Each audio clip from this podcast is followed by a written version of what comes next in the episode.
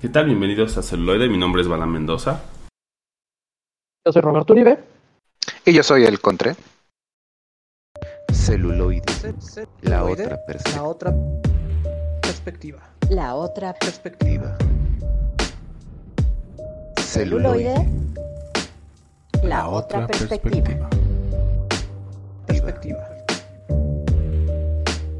Perspectiva. Así es, ya estamos de vuelta aquí en Celuloide, la otra perspectiva. Un capítulo más, un episodio más, el número 105. Así es. Un fin de semana más con celuloide. Entonces, buenos días, buenas tardes o buenas noches, según el horario en lo que nos están escuchando, porque así son los podcasts. Así es. Somos, somos el podcast ninja. En cualquier momento, en cualquier lugar. Podemos de desaparecer. o podemos aparecer. Exactamente. Entonces estén pegados, por favor, a, a su, a su distribuidor favorito de, de podcast, que ahí vamos a aparecer cuando menos lo esperen. O cuando se nos dé la gana, no estoy muy seguro cómo funciona esto todavía. Entonces, todo, todo depende porque pues el estudio A otra vez se, se cambió de locación. Entonces, mudanzas Es- y puras mudanzas. Es, es como, es como la casita de Baba Yaga. Un día lo ves, un día no lo ves. sí. Exactamente. Pero ya El estamos de estudio. vuelta. El estudio errante. Para los más la- para los más jóvenes que nosotros, es como la, la habitación está en, en, en Hogwarts, el, el sal- la salón de los menesteres, que va y viene dependiendo su conveniencia argumental. es correcto. Así somos para, para pues la bueno. audiencia, para los celufans. Hoy toca fin de semana de series y pues hablando de series, hay mucho de qué comentar. Y lo primero es que pues Jessica Jones, Luke Cage, Daredevil y el poco querido Iron Fist dejan esta plataforma de Netflix donde vieron crecer y nacer y por lo visto morir al siguiente primero de marzo ya que Disney quiere todos sus juguetes en el mismo cajón o guardarlos en el archivo. Exacto. Digo, todavía, bueno, ya, es oficial si tú entras a, tu, a tu cuenta de Netflix y quieres ver cualquiera de estas series, sobre todo Daredevil o, o The Punisher o Luke Cage, eh, te aparece la leyenda de, ¿sabes qué? Va a estar disponible hasta el primero de marzo. Pero eh, no desesperemos, eh, esperemos un milagro. Capaz que el 30 de febrero nos dicen, no, tranquilos, vayan a seguir todavía por acá. Así que no perdamos la esperanza todavía. ¿Qué es Bueno, bueno, no sé, interesante el- el 30 31 de febrero. Depende el día, depende si es año este bisiesto, trisiesto Bisiesto o trisiesto, güey. Entonces, est- estén atentos ahí en su. ma- Marquen el 31 de febrero como fecha límite para ver si todavía podemos disfrutar de estas series en, en Netflix. Y este también de Peacemaker está marcando pauta para todo lo que se viene el universo extendido de DC. Pues ha, ha roto récords de, de views y de descargas, tanto legales como ilegales. Y el jueves me parece que salió el último episodio. Todavía no lo he visto, pero si es la mitad de bueno de lo que ha sido toda la serie, vale la pena verlo. Y ya, ya estamos en la, en la recta final. Y mira, lo que no vino a hacer ni Whedon, ni este Scott, ni, ni Snyder, este, lo vino a hacer este Gunn y las bolas de John Cena. O sea, jamás hubiera Sí. creído yo que Cena salvaría el, el, El DC universo- Universe. DC el Universe. universo extendido de DC. Pero vaya, y- o sea, Y, y en una entrevista dice que él no era este fan de los cómics. Digo, yo a mí me sorprende que leyera algo John Cena, ¿no? Aunque fueran cómics. En sus, ajá, en sus principios como de, de Marine o Día de Paz. Y había otra donde era un bombero también, pero... es la, ese es, ese es 12 rounds, me parece. Con un, Ándale, con un póster, con un póster eh, descaradamente parecido a 21 gramos, pero que las dos películas no tienen nada que ver una de la otra. Pero sí, o sea, tras, tras dos películas y una tercera donde ya participaba como él mismo para Nickelodeon, Y la infame Fast and Furious 9 ahora es personal en el espacio. Nadie daba un peso por, por la, la actuación de John Cena y pues resulta que, o sea, sí, tenía que encontrar el personaje y tenía que encontrar yo creo que a la mente, al titiritero correcto, que lo sepa guiar. Y pues aquí se hizo un matrimonio más. Eh, que mientras estén Cena y Gon, Puede funcionar. tal vez de que le van a echar ganas, sí, sí, es posible. Sí, sí, es Y prometedor. pues bueno, también más noticias de HBO y DC. Porque va avanzando la, la, peli- la película, ¿eh? la serie de Linterna Verde. Y ahora creo que las cosas se las están tomando con calma. Porque no quieren repetir el fiasco de hace unos años. ¿Cuál fiasco? Nada, pues es la primera vez que intentan este. Exacto. Sí, sí. Creo, creo- creo que, creo que por ahí hay, por ahí hay una, hay una escena donde, donde Deadpool mata a Ryan Reynolds y jamás existe Green Lantern, entonces Ajá. Sí, justamente. en nuestra línea de continua de tiempo no existe nada de eso. el tiempo, estamos esperando la primera vez que, que Green Lantern llega a la pantalla grande en live action, porque los, las, los largometrajes que ha tenido, sobre todo para lanzados directamente para DVD, han sido interesantes, están tan, tan coquetos, digo, si tienes 90 minutos de tu vida para malgastar, pues sí, sí puedes ver las películas animadas de Green Lantern, no son malas. Sí, no son, son, son lentas, pero no son malas. Y animadas, entonces está. Está bueno y. Pues posibles malas noticias, ¿no? Con ahora el estreno de, de Batman. Que ha tenido rechazos aparentemente de las de prueba. No le, no le ha ido tan bien. En las proyecciones de, Claro. de prueba Exacto. En las proyecciones de prueba que no les ha ido también. nada bien, entonces eso vuelve a poner a temblar, digamos, qué es lo que van a hacer con DC, ¿no? O sea, creo que tienen muchos, muchos personajes bastante entrañables, pero como que no lo saben dirigir. Y bueno, pues también la pregunta es a quién, a quién se los pone, ¿no? Si se los ponen a niños de 6 años sí, no. amarrados y que no conocen nada de la vida, pues obviamente creo que de Batman no les va a gustar. Pero, Sí, no. ¿Qué pasa? Pues eh, el tráiler al menos a mí sí me sí me, me dejó entusiasmado para, para querer verla. No no voy a prejuzgar a, a nada más porque que es Pattinson. No, se me hace muy ridículo. Pero el tráiler me recordaba, me remontaba mucho a, a- a Batman año 1, que si pueden leer el cómic o ver la adaptación animada, es buenísima. Y pues vaya, o sea, es, es, es, es Batman, realmente...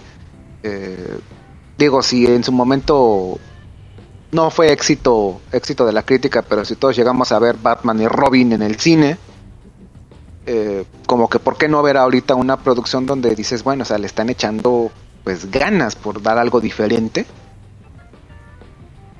Yo, yo creo, yo tengo la hipótesis, y esa es, es muy mi opinión, que como Spider-Man No Way Home la rompió, cualquier película posterior ah, de su género si no hacía lo mismo, eh, eh, la catalogaban como un desastre, cosa que reitero es ridículo. No porque no colapse las páginas de, de preventas de boletos en su día de preestreno, quiere decir que va a ser un fiasco. Eso sí se me hace, no sé. Claro, hay que, hay que esperar a verla y también este pues también luego no sabemos justo, ¿no? quiénes son estas em, personas o el como la audiencia que hacen estas este, producciones como de, de prueba, entonces pues todavía no sabemos muy bien, pero bueno, genera este esta polémica y este ruido, ¿no? Al final del día.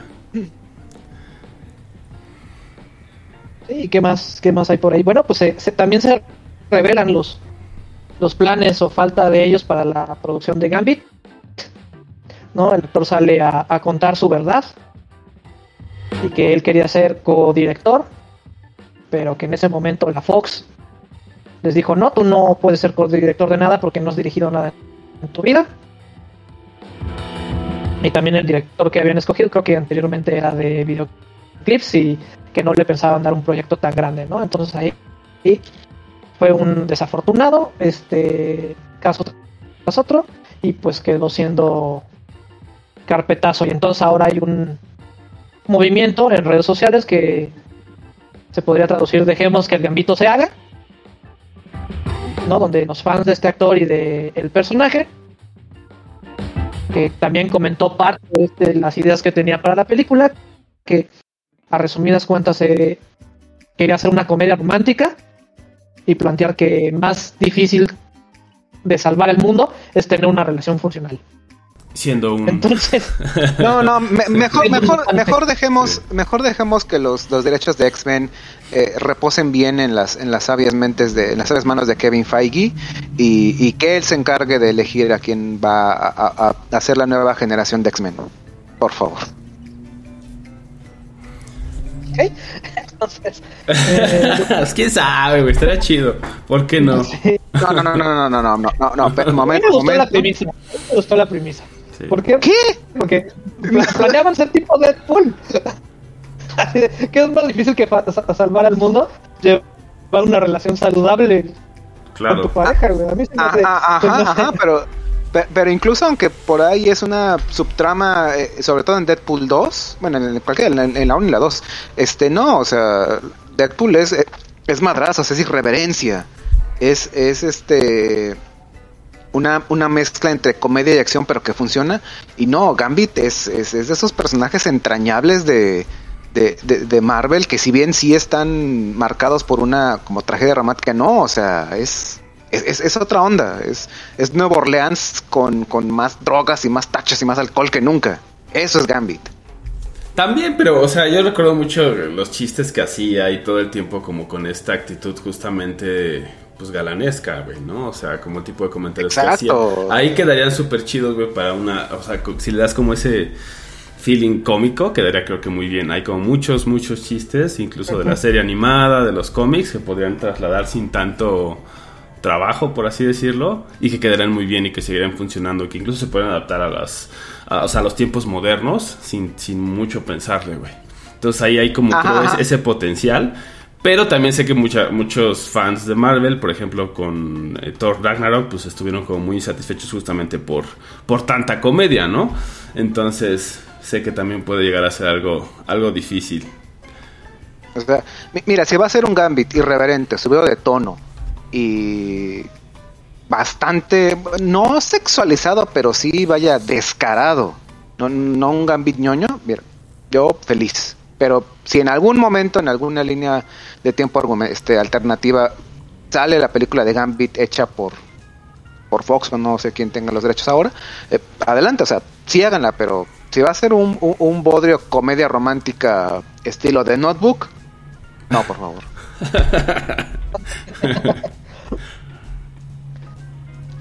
Sí, no. Y pues bueno, ya cerrando esta parte, eh, se vienen series nuevas como la, la de Alien, que le están preparando para tanto FX como para Hulu. Y le van a dar continuidad a Blade Runner con una serie que en la cual van a estar detrás también Ridley Scott, este Harrison Ford y Ryan Gosling. Entonces, se vienen muy muy buenas series. Y pues bueno, ahorita hacemos un pequeño corte musical y regresamos con este fin de semana de series aquí en celuloide. La otra perspectiva.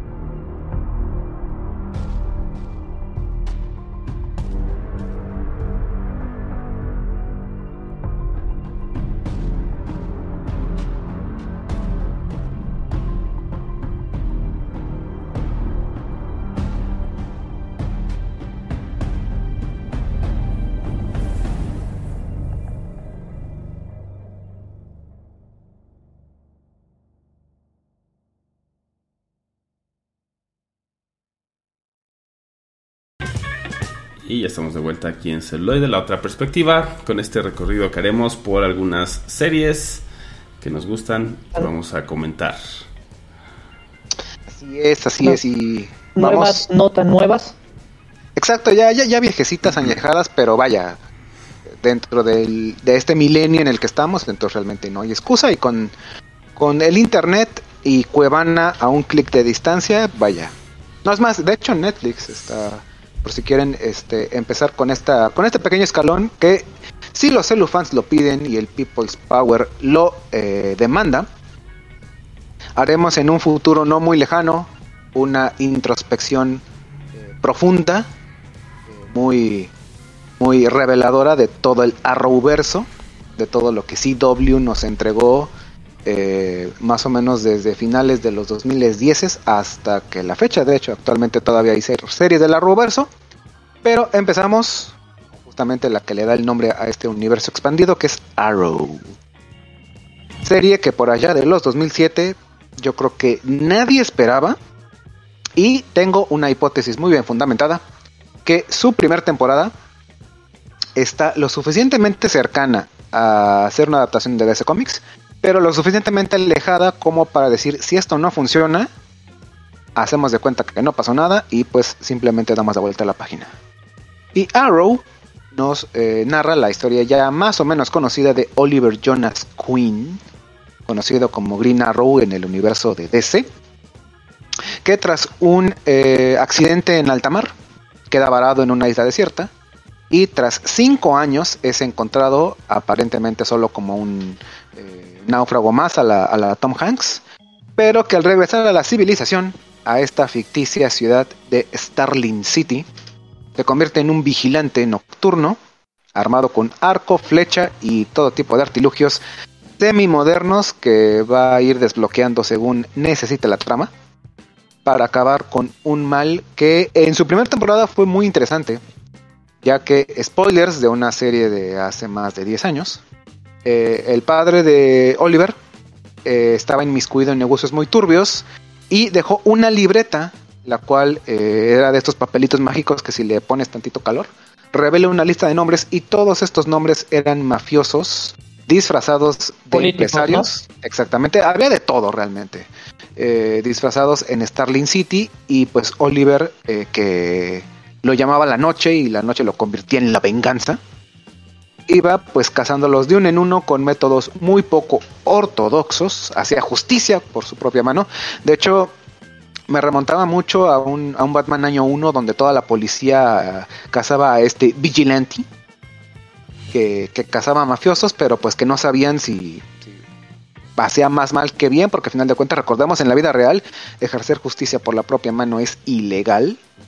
Pues en los cómics esto, esto siempre ha dado un, un- un combustible muy interesante, sobre todo a series de DC. Series de Marvel sí son más como relegados por la sociedad, pero en DC es de capturen al, Sí. al loquito disfrazado de murciélago o de duende, o de duende o de lo que sea, porque eh, está mal. Y haciendo también esta como, como equiparamiento, por así decirlo, a Batman, este, este Oliver Queen y este Green Arrow es bien darks. Está Starling City, A, a Oliver Queen le ha de haber faltado tener una plática con Don Ramón en México. Todos esos años que anduvo de, de- de náufrago, pudo haber aprendido. exactamente, sí, ¿no? Le, no es buena, pero. mata el alma y la envenena. Pero, pero bueno, eh, Starling City era la enfermedad y Oliver Queen Green Arrow era la cura. Y pues nos lleva a lo largo de siete maravillosas temporadas que no son ningún desperdicio y que van de menos a más. En las primeras, y una de las cosas más interesantes que tiene la serie es que entre cada capítulo hay flashbacks de todo lo que estuvo viviendo prácticamente en tiempo real Oliver Queen desde que naufraga, así que prácticamente estás viendo dos historias, dos series distintas a la vez. Y que estos flashbacks, aparte de expandirnos cómo es que llegó a ser la- el verdadero capo que es Oliver Queen, que realmente, realmente lo hace todo, es, es brutal. Te sabe hablar ruso, eh, te sabe aplicar la llave del sueño para, para que la, la otra persona, para que crean que estás muerto, pero a los 30 minutos te levantas cual Lázaro. eh, es experto en todo tipo de arte marcial y, y vaya, como, como Y tácticas de supervivencia. Sí, no, no, no, e- e- es, es capo, es, es, es- mezclas a Rambo y Turok y lo haces rubio menemista y ahí tienes al Oliver Queen del de la Ruverso, ¿no? Es, es brutal.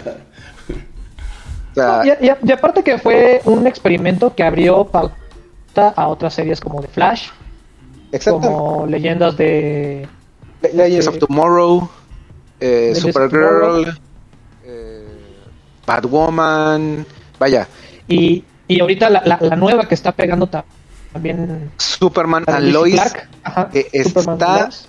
Pero vaya, o sea, yo, creo- yo creo que era la serie, e- es la serie live action, yo creo que todo fan de Superman eh, quería ver en algún momento. Eh, que en su momento yo de, de joven, no sé ustedes, yo vi sí, sí vi Lois y Clark y era, no sé, eh, eh, eran esas caricaturas de Superman de los 60 pero hechas con actores y sí es como de, no sé, algo no A cuadra. mí se me gustaba. Y, tam- y también estaba la de Flash de los noventas, que tenía el traje de Ah, bueno. Esa Esta estaba era muy buen- buena. buenísima. Nostálgica Justamente, o sea, no-. Exacto, y, o sea, que, también hizo, que también hizo su trabajo este Arrow, que justamente en su tercera temporada, eh, uno de los primeros a mid season fue lo vendría a ser lo que sería un piloto para The Flash, que finalmente se convirtió en la serie hermana con Grant Gustin. Se llenó de un, de un elenco tan grande que hicieron Legends of Tomorrow y pues una eh, tradición anual que se celebró como por cinco años consecutivos con altas y bajas, los crossovers de DC, de las series de CW, que fueron verdaderamente unas joyas. Si no te enganchó la serie o ninguna de estas series, eh, ver los crossovers, aunque obviamente te agarren curva porque tienes que ver toda la serie, Falta mucho contexto. Te Exactamente. Falta mucho contexto. Si no, eres, si no eres fan pegado de estos recalcitrantes que ves semana tras semana cada serie, un par de hilos te van a, te van a faltar. Pero que los crossovers eran buenísimos. Eh, The Flash versus este, Arrow, Green Arrow. Luego salió eh, el, el siguiente, eh, Legends of. El, el piloto de Legends of Tomorrow también lo hicieron crossover. Crisis on Earth X es el mejor crossover que tiene Sí, este universo yo creo que es muy bueno. es maravilloso y el que sí me duele que es Crisis en Tierras Infinitas que amalgamó muchas de las series eh, noventeras y, y de finales de los de los noventas también en un mega épico evento de cuatro episodios que la verdad sí quedó corto no no no no no no fui fan no fui fan Quiso, quiso abarcar demasiado y Yo, yo fui muy duro con ese crossover porque el cómic original de Crisis en Tierras Infinitas del 86 es mi cómic favorito de DC. Verlo animado yo tenía la, la expectativa por los cielos y, y no es malo, pero sí, a, a mí me quedó muchísimo de ver. Pero que justamente este fue el final para, para, para Arrow, ya que en este, spoilers, eh, Oliver Queen muere. Al final, heroicamente salvando al mundo y trascendiendo al multiverso. Salvando el multiverso y trascendiendo a The Spectre, eh, una entidad cósmica del DC Universe, y que pues ahí se quedó todo. Pero que vaya, Arrow nos marca un, un, un Batman que no es Batman. De hecho, muchas, muchas actitudes batmanescas se las pusieron a, a Green Arrow. O sea, él es el que guarda la cripto. Cuando conoce a, a Supergirl, él es el que guarda un pedazo de kriptonita y hace una flecha de kriptonita por si algún día Supergirl o algún kryptoniano se volvía loco. Ah, sí. Y todos así de, güey, ¿por qué guardas kriptonita? Pues protección. No O sea, esa sabemos, es una, una frase Uno nunca sabe. una frase tan batmanesca que en el crossover de Elseworlds hacen esa broma. De, güey, Batman existe. No, no es cierto. Batman no existe. Yo fui el primer vigilante enmascarado que, que, que acaba con el crimen en la noche. No, güey, está Batman. No, Batman es un mito. Entonces, Pero también nos dan ciertas pistas y nos ponen más o menos de que el Batman que vive, digamos, en el mundo del verso es el de, es este, el de Nolan. el de ¿no? Christopher Nolan, exactamente. Exactamente. es- Eso. Aquí, aquí Christian, Christian Bale no ha, no ha nunca hizo una aparición a dar batimadrizas en, en el Arrowverso, pero siempre se manejó que, que, que ahí estaba. Había, había los guiños necesarios para empatar los dos universos y, y fíjate que si hubieran colisionado tendrían moderado sentido. Digo, no, no, no es tan descabellado, ya no lo hicieron realmente. Pero pues vaya. Pero lo, dejaron ahí sugerido, ¿no? O sea, lo dejaron ahí. Que, que quedó, que- quedó ahí como una curiosidad más. Lo único que sí no me gustó de la serie, y eso sí ya lo digo como fan, es que eh, no introdujeron a, mi superhéroe favorito de DC Comics, un detective llamado The Question, que estuvo muy ligado a Green Arrow y que incluso en la serie sale su ciudad ficticia, Hop City. Fue lo único que la serie me quedó de ver. Pero fuera de eso, grandes personajes, grandes villanos. eh, un superhéroe, yo creo que incluso me remontaba a Justice League, Justice League Unlimited, donde Green Arrow, el Green Arrow animado, se roba por completo la serie. Es muy buen personaje. Y, vaya, aquí tienes acción desopilante y, vaya, el inicio de un universo muchísimo más grande. Tan es así que para su tercera temporada le cambian el nombre de Starling City a Star City y dicen, ¿sabes qué? Aquí es adaptación fiel y legal del DC, del universo DC. Entonces, no, no es ni, no, no pierden el tiempo absolutamente nada. Está disponible en su totalidad, me parece, en Netflix. Si tienen, desean que maratonear, échense Arrow y si les engancha, van a terminar yendo, viendo más del, des- del Arrowverso y pues vaya, ahí no, no hay pierde. Bueno, pues ustedes no le fallen a celuloide ni a su ciudad. Regresamos con más series que comentar aquí en celuloide. La otra perspectiva.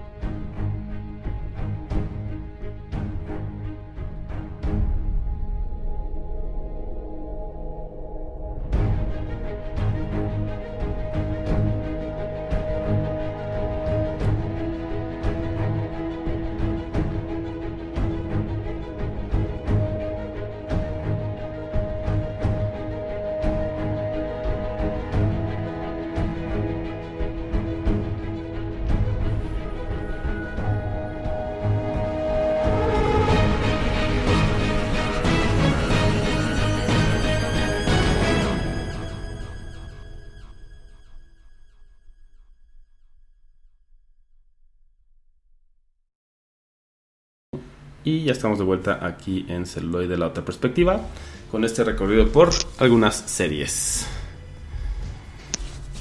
Y yo, rozando la, nostalgia, no les vengo a hablar de la serie que acaba de terminar, tendrá unos 15 días de que terminó, me le eché así prácticamente conforme fue saliendo semana a semana. Y me refiero a Dexter New Blood. Recordemos que Dexter ya tenía 10 años prácticamente de que había salido de, de circulación, por así decirlo. ¿no? Había terminado en, en su octava temporada, había tenido temporadas buenas, temporadas regulares, pero en general creo que fue una serie muy sólida.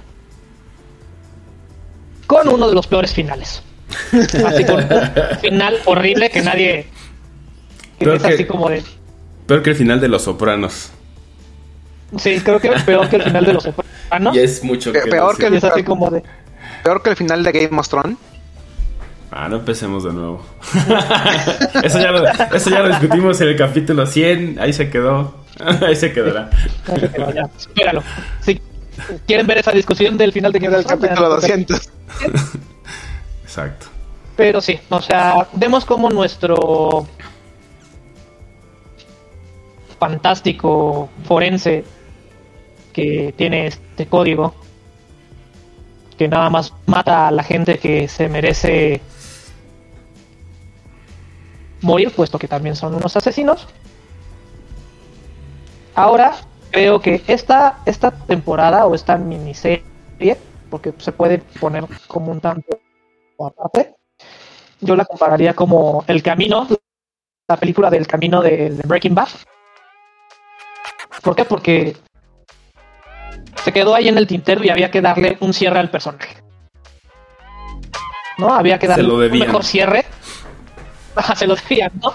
Le debían este. Y también creo que eh, el plan era como, vamos a ver si pega para dar este pauta a, a más. Entonces, a lo largo de estos nueve episodios, nueve, diez episodios, no me acuerdo, son nueve o diez episodios. Vemos que Dexter Morgan ya está súper adaptado en una comunidad lejana en, en Nueva York, en un pueblo así, prácticamente en Alaska, donde hay poca gente y es apreciado por la comunidad, o sea, es completamente adaptado y por lo visto tiene muy calladito a su Dark Passenger, como lo, lo mencionan, a su pasajero oscuro. Y pues tenemos este a este Michael Hall que regresa en este papel que yo creo que ha de ser el papel de su vida, porque no lo vamos a recordar por otra cosa. Está mega adaptado, o sea, también está con. Es novio de la policía, del jefe de policía del lugar. Eh, es un lugar bastante tranquilo. Y nos empiezan a dar pequeños ganchos, ¿no? Hay una serie de desapariciones de chicas de carretera, de esas que la gente a nadie le importa. Y pues vemos a lo largo de la serie cómo Dexter es arrastrado nuevamente a hacer su mágico labor, ¿no? Que es el asesinato. Encuentra que hay este una familia, o bueno, un padre y un hijo en, la ciudad, o en este pueblo, que por lo visto tienen un oscuro secreto, pero como son de los más adinerados de la misma, pues nadie les cuestiona, nadie hace demasiadas preguntas. Y todo se complica porque su hijo Harrison, después de, de vivir en la Argentina al lado de las empanadas, y todo muy, muy bello, pues se muere su madrastra y empieza esta búsqueda interminable por su padre. Y con guiños a la primera temporada de Dexter, donde vemos que la gente o las personas que en este caso comprenden más a Harrison, pues son asesinos seriales. Nos muestran un antagonista bastante bien hecho que siento que como no obtuvieron los los ratings o las descargas que ellos esperaban, a partir del capítulo 6, 7 empiezan a querer cerrar todos los ganchos, ¿no? Ahora sí que empiezan a, a mover todos los hilos para para que porque el guion así lo dice Para que cuadre. para que cuadre no entonces empiezan a, a cerrar todas estas cosas que quedaron al aire tanto de la primera serie como ahorita no digo no sé si la vayan a ver les puedo dar spoilers o sea pero hay cosas que a mí me gustaron mucho y hay cosas que que de plano digo aquí tache, ¿no? O sea, por ejemplo, la aparición de Dave, que termina siendo el jefe de, de Florida. Hay una parte donde la novia de Dexter, que es donde empieza a, dis- a discutir y a sospechar sobre su identidad. Es justo, justo se encuentra con Dave Batista hablando del, del carnicero de, de la bahía de Florida. Y justo, justo, justo sale, sale eh, la conversación de, ah, no, pues sí teníamos a un güey que se llamaba Dexter Morgan y era muy, muy chido y tenía a su hijo Harrison. ¿No? Y entonces a partir de ahí ella empieza a sospechar de que, oye, eso se parece mucho a mi novio Jim. ¿No? Y es así como de, ¿en serio? Oye, la casualidad, güey. Ajá, sí, la casualidad del guion. ¿No? Y, y pues bueno, o sea, no sé si fue la misma parte y eso es lo que, lo que me deja como este sabor, sabor gris en la, en la serie, porque empiezan a traicionar al mismo personaje, ¿no? O sea, vemos a de repente un Dexter más desesperado, más instintivo, por así decirlo, no tan calculado como lo veíamos en, la- en las primeras temporadas. Entonces, este, ahí tú dices, oye, pues eso no hubiera, no hubiera pasado. No tiene una Y ahora- progresión, ¿no? Como tal. Y de repente dices, ¿qué? Ajá, no tiene una progresión como tal. Traicionan en, en, cierta parte al personaje y suplantan eh, a este Harrison. Que era, digo, este, suplantan a, Harry, el que era como la voz de la conciencia, el portador de este código que les enseñaba Dexter, por su hermana Débora, que al final de las temporadas anteriores pues se da cuenta de que realmente está enamorada de él y pues terminan ahí. Si no han visto las ocho temporadas de 10 años, les digo, pues terminan muriendo Débora y ahora son las alucinaciones que ve Dexter, que es a su hermana Beth, que es como su guía moral. Y pues tenemos que descubrir porque Harrison aparentemente tiene las mismas tendencias de su padre. ¿no? Entonces tenemos aquí al antagonista que por lo visto empieza a empatizar con el hijo de Dexter. Tenemos este, esta resistencia de regresar o no al asesinato. Y tenemos la cómo descubrir su identidad, ¿no? O sea, la verdad es que son nueve capítulos que valen la pena y como les digo, como el camino de Breaking Bad, es innecesario, pero en lo personal yo lo agradecí. Y sabemos qué tipo de final debería de tener Dexter Morgan, ¿no? Es algo que desde el capítulo 1 ya se, se ve. Se anunciaba. Sí, y que, y que te lo dejan, creo que sí te lo van dejando muy claro, ¿no? Como que eventualmente va a suceder. O sea, es como lo sabemos, incluso aunque no seas fan como del, de las películas de crimen y toda esta parte de los asesinos seriales. O sea, eh, o de los thrillers psicológicos. O sabes que eventualmente pues, se va a tener que ¿no? enfrentar a la justicia o lo van a justiciar de alguna manera, ¿no? O sea, es algo que, que está ahí, siempre, muy presente. Correcto. Y bueno, o sea, sería un grave error para Paramount Plus, que es donde la pueden ver, y también en Amazon Prime, ahora este con suscripción. Este pueden verlas ahí en esas dos plataformas. Pueden ver Dexter New Blood, que espero que la dejen en esa temporada, porque sería un grave error seguir con las aventuras de Harrison alrededor de, de América. O sea que ni siquiera No dudes que Anlin la va a hacer. No, o sea, yo creo que ya era el, el cierre que nos debían hace 10 años. Y tan tan. Lo tenemos aquí y tan tan. No, se disfrutan, les digo, va a haber situaciones a partir del capítulo 6, a partir del capítulo 7, que dicen aquí ya quieren cerrar todo, porque les digo que la novia esta Ángela, que es la que está buscando este asesino de, de mujeres, de repente resulta ser que es la mejor detective del mundo porque resuelve ella sola algo que todo el departamento de Florida no Ya te, te digo, la casualidad. La casualidad del guion y los, los tiempos del escritor son divinos, güey. Exacto. y Deberían ser eternos los tiempos de, los escritores. Misteriosos, eternos y, y, Es este, y exactos, güey. Y sin huelgas, ¿no? Porque luego las huelgas son como que Ah, hacen sí. que todo que, valga que- madre. que- que truenen las historias. Los que apresuran las tramas. Sí. Y pues bueno, ahora los dejamos con algo de Dexter New Blood. Y regresamos con más series aquí en celuloide. La otra perspectiva.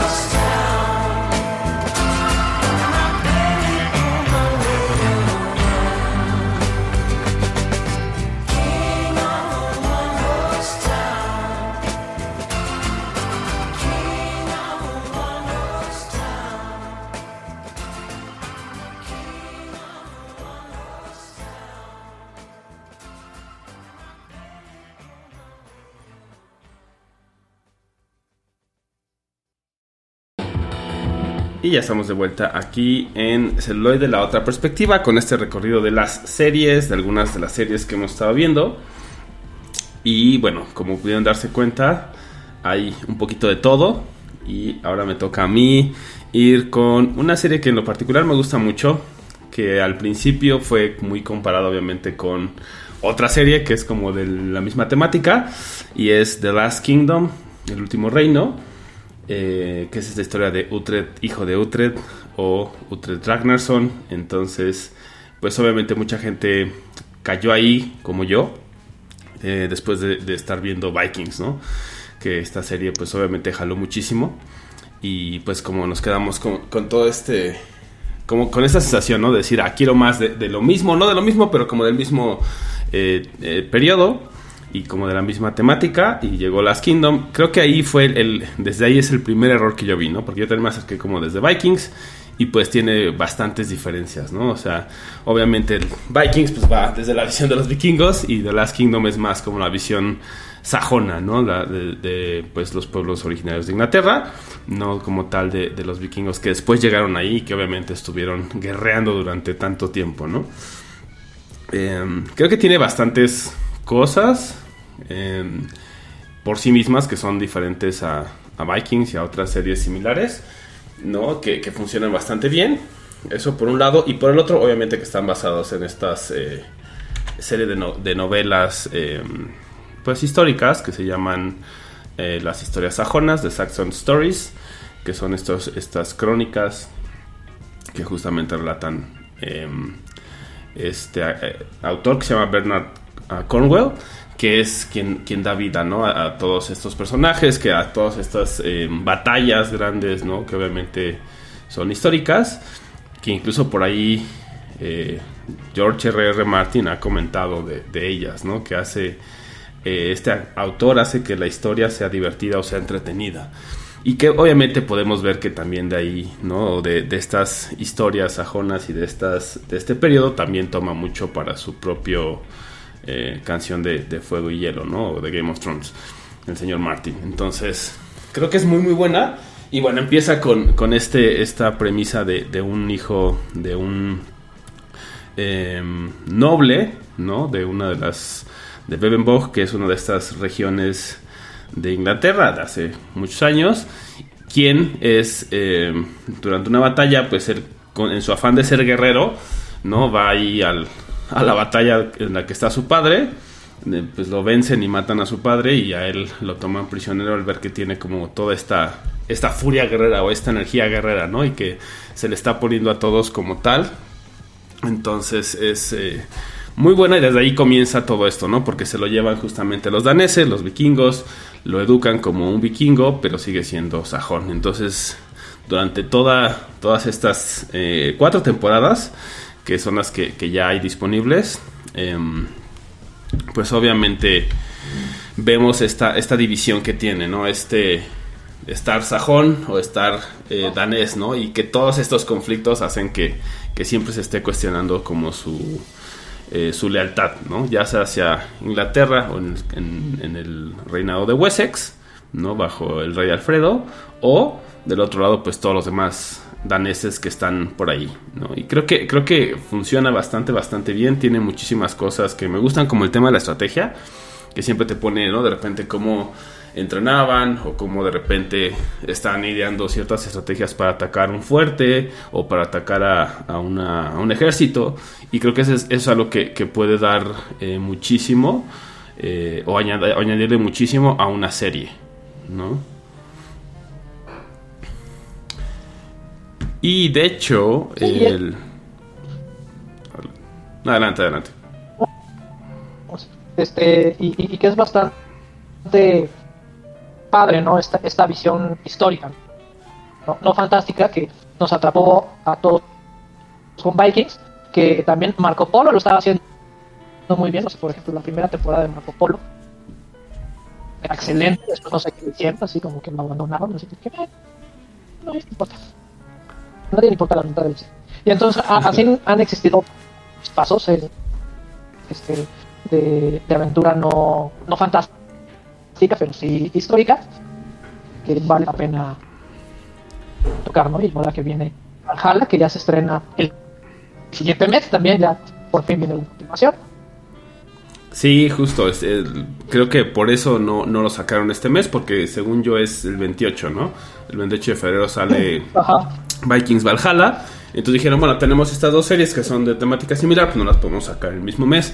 Entonces ya todos los fans están esperando también la quinta temporada de The Last Kingdom, que ya dijeron que es la, la última, lo cual me parece bastante bien. Y que además de, de esta última temporada van a hacer una película más, como para dar ya el cierre total a esta saga de, de los sajones. Y que bueno, pues obviamente eh, tiene como todas estas estos vaivenes, ¿no? Como decía, el ascenso de- del rey Alfredo, eh, o no ascenso, sino más bien como la fortificación de, su visión y pues todas las problemáticas a las que se enfrenta. Obviamente cuál es el papel de este personaje que pues, es central para estas historias, que es Utrecht. Y pues todas las, las tradiciones ¿no? que, que- que hay de, de ambos lados y como siempre todas las intrigas políticas, que eso también es algo que, que es muy atrayente, ¿no? Ya lo vimos en Game of Thrones, pero como dices, aquí es histórico, también son, o sea, temas que realmente sucedieron, obviamente dramatizados, porque si no, pues no funciona para una serie de televisión, Sí. pero creo que tanto las batallas como la música, que también es genial, eh, como el mismo, este, los vestuarios y, y todo lo demás está bastante bien cuidado. Entonces creo que esta quinta y última temporada va a estar bastante bien. Todavía no se tiene fecha, se estima que ya sea abril o mayo, por lo mismo de la cercanía que tiene con Vikings Valhalla. Entonces, pues si son fans, se tendrán que esperar un poquito para esta quinta temporada. Si no son fans, échenle un ojo. Obviamente, como les digo, no lo vean como otro Vikings o algo de Vikings. O sea, no es algo. Sí, si bien es el mismo periodo y va a haber muchos nombres que les van a sonar, que a lo mejor van a estar en, forma diferente, eh, sí añade mucho como a, contar justamente estas historias. Si las ves como, eh, como digamos, multiverso, ¿no? O sea, ves Vikings es como la visión de los vikingos, del otro lado la, la visión sajona, aunque también ves la parte vikinga, pero es un tratamiento totalmente diferente, ¿no? Entonces creo que es bastante interesante ver ambas. Y, con ambas tienes como más el sentido de- del, del momento histórico, de las batallas y como de ciertas cosas que creo que nos siguen llamando la atención hasta hoy en día, ¿no? Entonces, totalmente recomendable, no son, no se me hacen tan pesadas, o sea, son cuatro temporadas de creo que 12, 14 episodios, no me acuerdo, no son tan largas, entonces también es algo que se pueden aventar sin tanto problema, ¿no? Bueno, pues ahora les recordamos que pueden contactarnos a contacto arroba donde nos dejan nuestros comentarios, sugerencias y qué es lo que quieren ver en el programa. Además de, después de escucharnos en vivo, nos pueden encontrar en Spotify, Apple Podcast y cualquier otra plataforma este, para escuchar este formato rescatado desde los miles. Vamos a un corte más y regresamos con las recomendaciones de la semana. La otra perspectiva.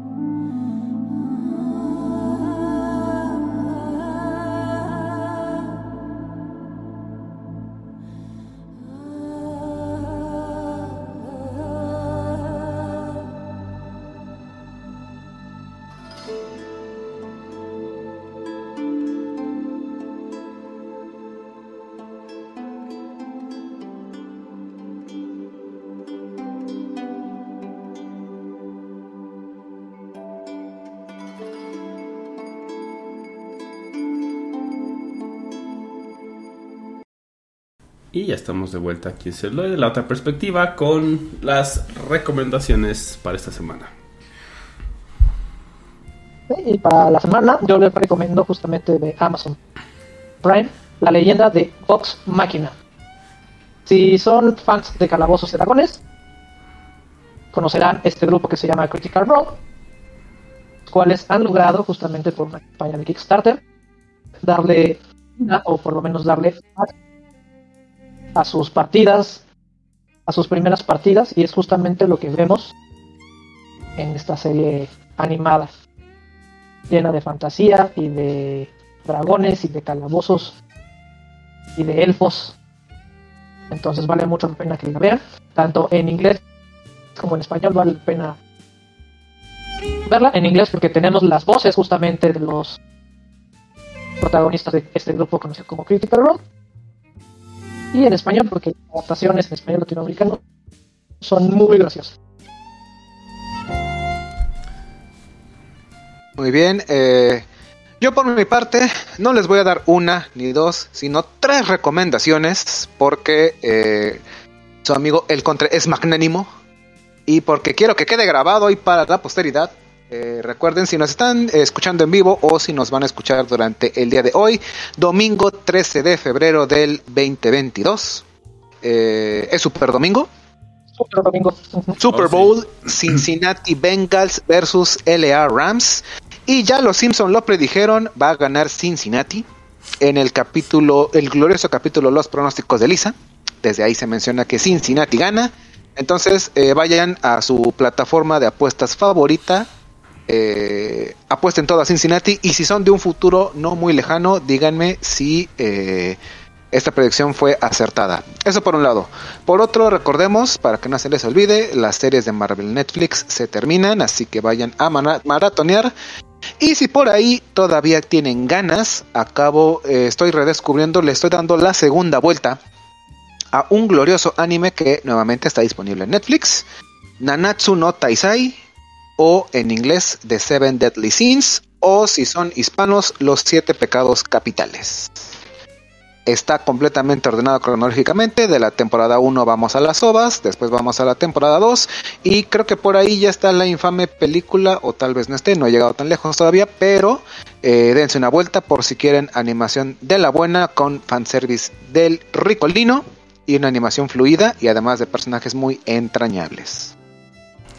Y yo por mi parte, bueno, primero que Radio Basamientos se deslinda de todas las pronósticos hechos por el Contre, son totalmente su responsabilidad y de quienes lo escuchan y de quienes lo siguen. Digo, estaría interesante como ejercicio social o como experimento social que si nos digan, ¿no? Este, si uno se apostaron y dos para quién y, tres si se basaron en ello, o sea, en los comentarios del Contre. No lo digo yo, lo dicen los Simpsons, ellos ven el futuro, apu- apuesten todo a Cincinnati, todo. Apuesten su casa, apuesten sus terrenos, apuesten a su prima, apuesten a su cuñada, apu- apuesten a la cuñada, no hay nada que perder ahí. Y del otro lado, pues obviamente eh, les recomiendo una serie que ahí sí nos vamos al lado de la fantasía también, em, que es The Wheel of Time, que está también ahí en Prime y que les queda bastante, bastante bien. También está basada en una serie de libros que creo que tienen bastantes cosas muy interesantes que revisar y que están bastante bien plasmadas en esta serie. Entonces ya está toda la, la primera temporada ahí completa en Prime, si se la quieren echar. Creo que es bastante, bastante em, recomendable. Pues bueno, creo que eso ha sido todo por el día de hoy. Es correcto, yo fui Roberto Uribe. Yo fui Bala Mendoza. Y yo fui y seré el contra. Gracias y hasta la próxima. Chao.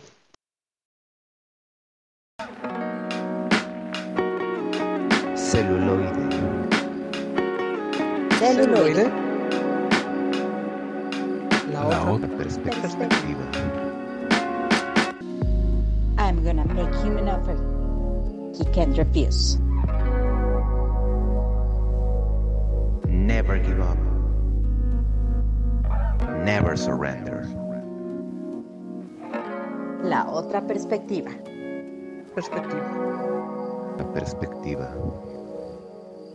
Pasta de chorizo. Vamos con la maciza.